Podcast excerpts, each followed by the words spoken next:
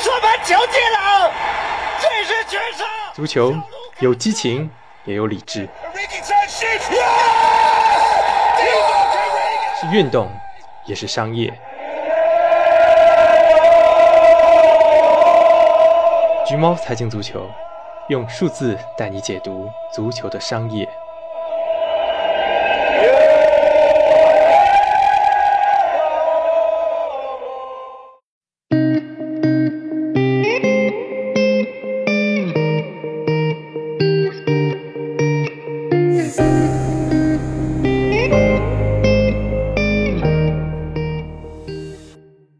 嗨，大家好，这里是橘猫看球。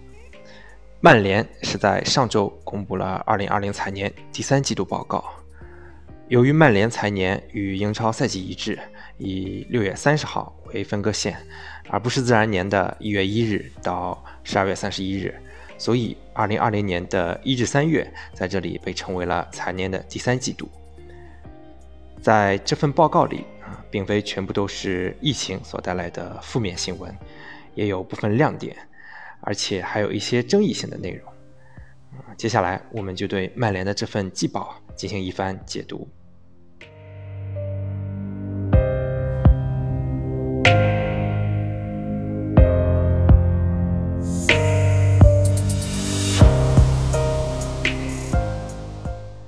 首先呢，我们先来看一些基本指标。啊，收入上，曼联前三季度营业收入是四点三亿英镑，比去年同期接近五亿的数字下降了百分之十三点八。单个季度来看，比去年第三季度下降了百分之十八点七。呃，深入各项收入来看，嗯，转播收入下降的较为明显，前三个季度从去年的两亿下降到了不到一点二亿。啊，主要是是否参加欧冠的差别。大家都知道，打不打欧冠在经济层面的影响是相当重大的。上赛季，啊，曼联欧冠打入八强是收到了八千二百万英镑，而欧联冠军切尔西只有四千一百万。当然，疫情也有一千五百万的影响在这里。比赛日收入，也就是门票、机票、比赛日招待等收入，前三个季度略降一点点。嗯，从去年同期的八千七百万下降到八千四百万。官方解释啊，也是由于没能参加欧冠的缘故。啊，而英超是三月中旬停赛的，比赛减少应该也有一些影响。啊，总体来看，比赛日收入的影响在这个阶段还不算显著。比较神奇的是商业收入，包括赞助费、广告费、周边产品售卖等。啊，前三个季度逆势增长。从去年同期的二点一亿增长到二点二亿，CEO 埃德伍德沃德啊，能在成绩相对低迷的一个赛季里做到这样的业绩，可以说相当不容易。总体上来看，前三季度营业收入的下降，主要原因还是缺席欧冠的影响。支出方面，人工成本从上赛季前三季度的二点四亿下降到二点一亿。啊，官方的解释也是缺席欧冠的影响，以及部分球员的处置。个人理解啊，应该是球员的部分奖金收入也是跟欧冠相挂钩的。啊，之前也有媒体报道说，曼联有一些球员合同中有高达啊百分之二十五的薪资是受到欧冠资格影响的。另一方面，曼联本赛季也有像桑切斯这样的高薪球员啊被租借出去，减轻了一些负担。另一块很大的支出是转会费摊销，啊，本年前三季度也是从九千九百万下降到九千六百万，这也是个很好的迹象，表明曼联最近的转会支出得到了控制。虽然也花大钱引进了马奎尔、啊，万比萨卡、啊，詹姆斯，啊，但同样转出了。卢卡库，再加上埃雷拉的合约到期，以及马夏尔等球员的续约，导致本人转会费年摊销额的减少。这样有进有出，还盘活了队内的资源，还是值得赞点赞的。另一块改善的地方是一次性项目。上赛季解雇穆里尼奥发生了一千九百六十万的遣散费用，本赛季这部分支出也是节省了。最后一块比较重要的是球员转会收益，啊，就是出售球员收到的转会费，扣掉转出球员时转会费，根据啊合同谈销后的净额来作为收益。嗯，本赛季前三季度是从上赛季的两千四百万下降到了一千六百万，变动不大。口头说了这么多数字，可能耳朵听起来没什么概念，在这里总结一下，就是收入下降了。支出也下降了，但是由于缺席欧冠带来的收入损失更大，嗯，净利润从上赛季同期的四千一百万下降到了一千三百万，还不错，嗯，至少还是在盈利的。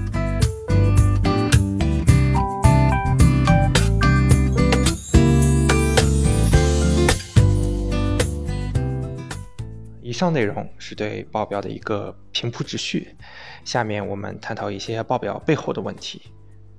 首先，大家都会很关心曼联能不能在疫情灾难中撑过去，这一点年报中也有特别的提及，说俱乐部流动性没有问题，仍有九千万现金储备以及一点五亿啊信用贷款额度。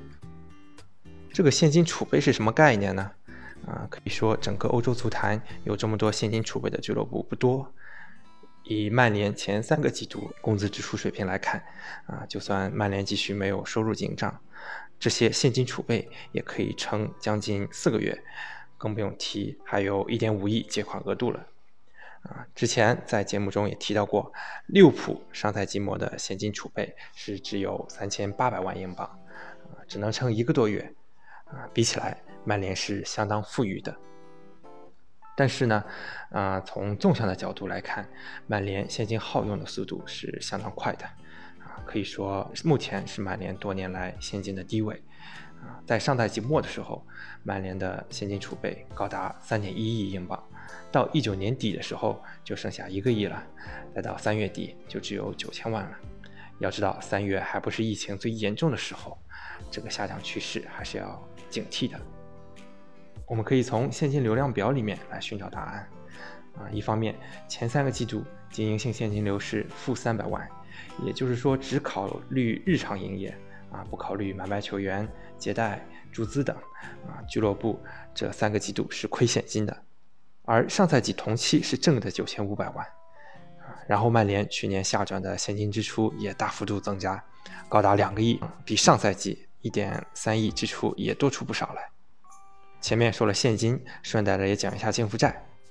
所谓净负债啊，就是借款性质的项目扣掉现金之后的净值，用来表示俱乐部的一个净的负债位置。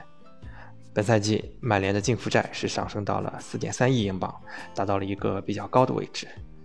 说到这个数字啊，其实也挺有意思的。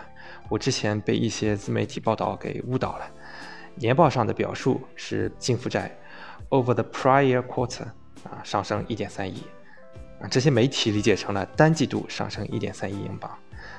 咱们刚刚已经讲过，现金本季度下降了一千万，也就是说，剩下一点二亿的影响都是汇率造成的。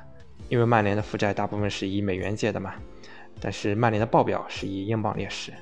但如果这么解释就太牵强了，一共就五个多亿贷款，一个季度汇率变动怎么可能超过一个亿呢？啊，通过啊跟上个季度财报的对比发现，其实这些媒体对这个 over the prior quarter 这个词理解是有误的。啊，这里指的是本赛季前三季度和上赛季前三季度余额的对比，也就是二零年三月三十一日，啊，相对于一九年三月三十一日的变动。当时现金有一点九亿，比现在高出整整一个亿，那么汇率的影响大约三千万，这样就比较合理了。可以看到，曼联这一个赛季以来啊，负债水平急剧上升。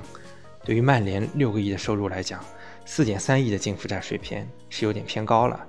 但由于债务的到期日都还比较远，一笔是二零二七年到期，另一笔是二零二九年到期，而且曼联近几年盈利情况还算可以啊，这是在不考虑疫情的情况下啊，所以说目前的负债水平勉强还可以接受。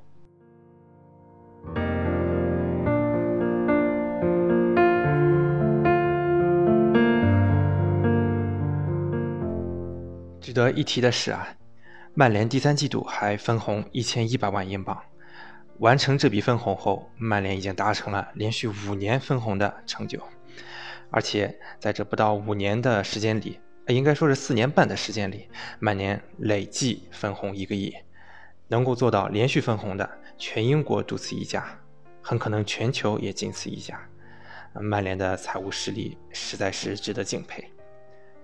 尽管埃德伍德沃德啊，经常因为竞技上的一些决定而为人诟病，啊，我对这个同样出身四大的职业经理人还是相当佩服的。球迷和老板对经理人的考核指标毕竟是不一样的嘛。啊，对于老板格雷泽来说，这个人可以保证让股东们每年获得超过两千万的红利，而且曼联也没有完全失去对锦标竞逐的能力，可以说相当出色了。曼联还披露，第三季度球队花费了三百六十万英镑回购股份，来稳定股价。看起来啊，曼联管理层对球队的财政状况是相当有信心的。但接下来这条消息啊，就不那么令人愉悦了。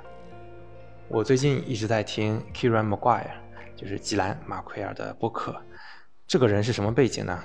啊，他是利物浦大学的一个教授。长期从事足球财务研究，啊，算是业内首屈一指的专家了。他说出来的话，啊，经常被各大媒体引用。他本人也在利物浦大学开设了足球财务课程。今年年初还出版了新书《The Price of Football》，啊，也开设了同名的博客。我上周其实已经大体捋过一遍曼联的报表了，但跟莫瓜尔相比，我还是忽略了一些细节。在曼联应付款项附注中表明，英国政府为帮助企业应对疫情，出台了一个可以延期支付增值税一年的政策。曼联也是因此决定延付一千万英镑增值税到二零二一年二月底。这时候再联系曼联以上种种很土豪的行为，啊，大把分钱，结果到交税的时候却装怂了，有点不厚道。啊，虽然是延迟交税，而不是不交税。但国家是相当于担负着融资成本，在支持真正运转困难的企业，而不是像曼联这样分红上千万的企业。而且啊，曼联在单独的一个税务问题的部分啊，也披露说，可能目前跟税务局有一些其他方面的税务纠纷。马奎尔这条评论一出，引发了一些讨论，曼联也做出了回复，表示分红是在疫情出现前决定的，已经无法撤回了。而且延迟交税嘛，大家都在这么干。圈粉的是，曼联还免除了一些小俱乐部应付的十三万呃英镑租借费。这个咱们其实得一码归一码，免除小俱乐部租借费啊，的确值得点赞啊。分红的这个决定也是提前做好的决策。但是啊，我又在气候事项披露中发现，曼联在其后，也就是三月三十一日之后发布这份报告之前。啊，又决定按照每股零点零九美元的标准，在六月份再分一次红。啊，按照一点六亿股的总数计算，分红总额是将近一千五百万英镑，比这一次还要高。这个怎么解释呢？而且可能的确啊，其他俱乐部也延迟了交税，但可以说全英国只有曼联一家有这个能力分红，有余力去应对危机。这时候提及其他人，其实没什么意义。当然，在这儿啊，我也得声明一下，我也不是满脸黑。如果听过我之前的节目，应该还记得，我也曾经帮助利物浦使用啊临时失业条款这件事说过话。对于彼时的利物浦来说，是真的遇到现金周转困难了。那民众希望的是，即使俱乐部没有能力维持运转，老板也应该掏钱出来，而不是薅人民的羊毛。而对于现在的曼联来说，是有余力的时候，却在为股东付钱而延迟交税。说到底，也是希望老板或者说股东们啊牺牲自己的利益。在商言商而言啊，两者其实都没有错，取决于看待问题的人思想是偏左还是偏右了。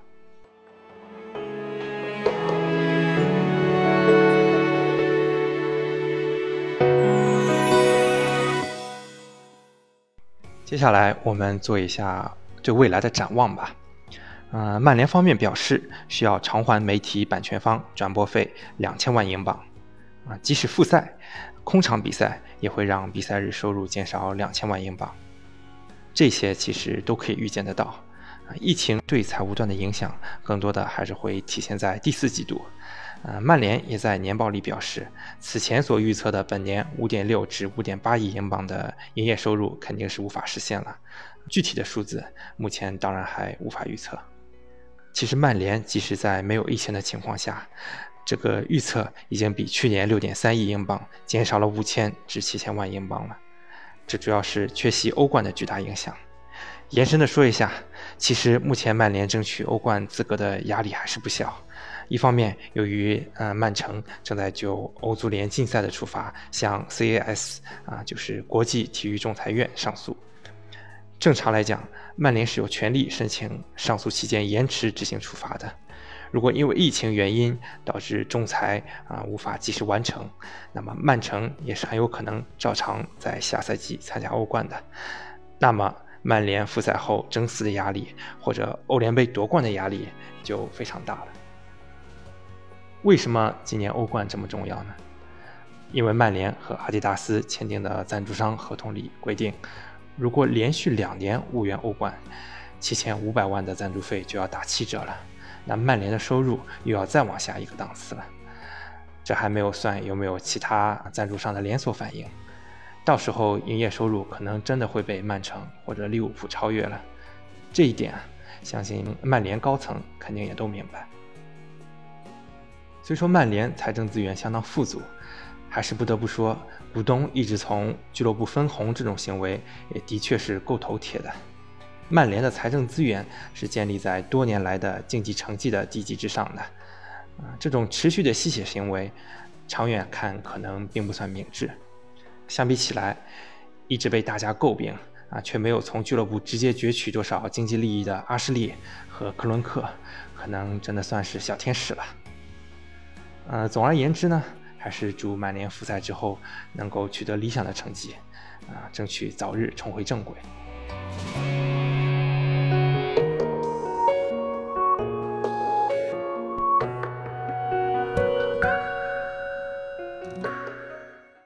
如果喜欢橘猫，请订阅橘猫财经足球。对足球财经深度内容感兴趣的朋友，还可以关注公众号“橘猫看球 ”，ID“ 橘猫 football”。我们下期再见。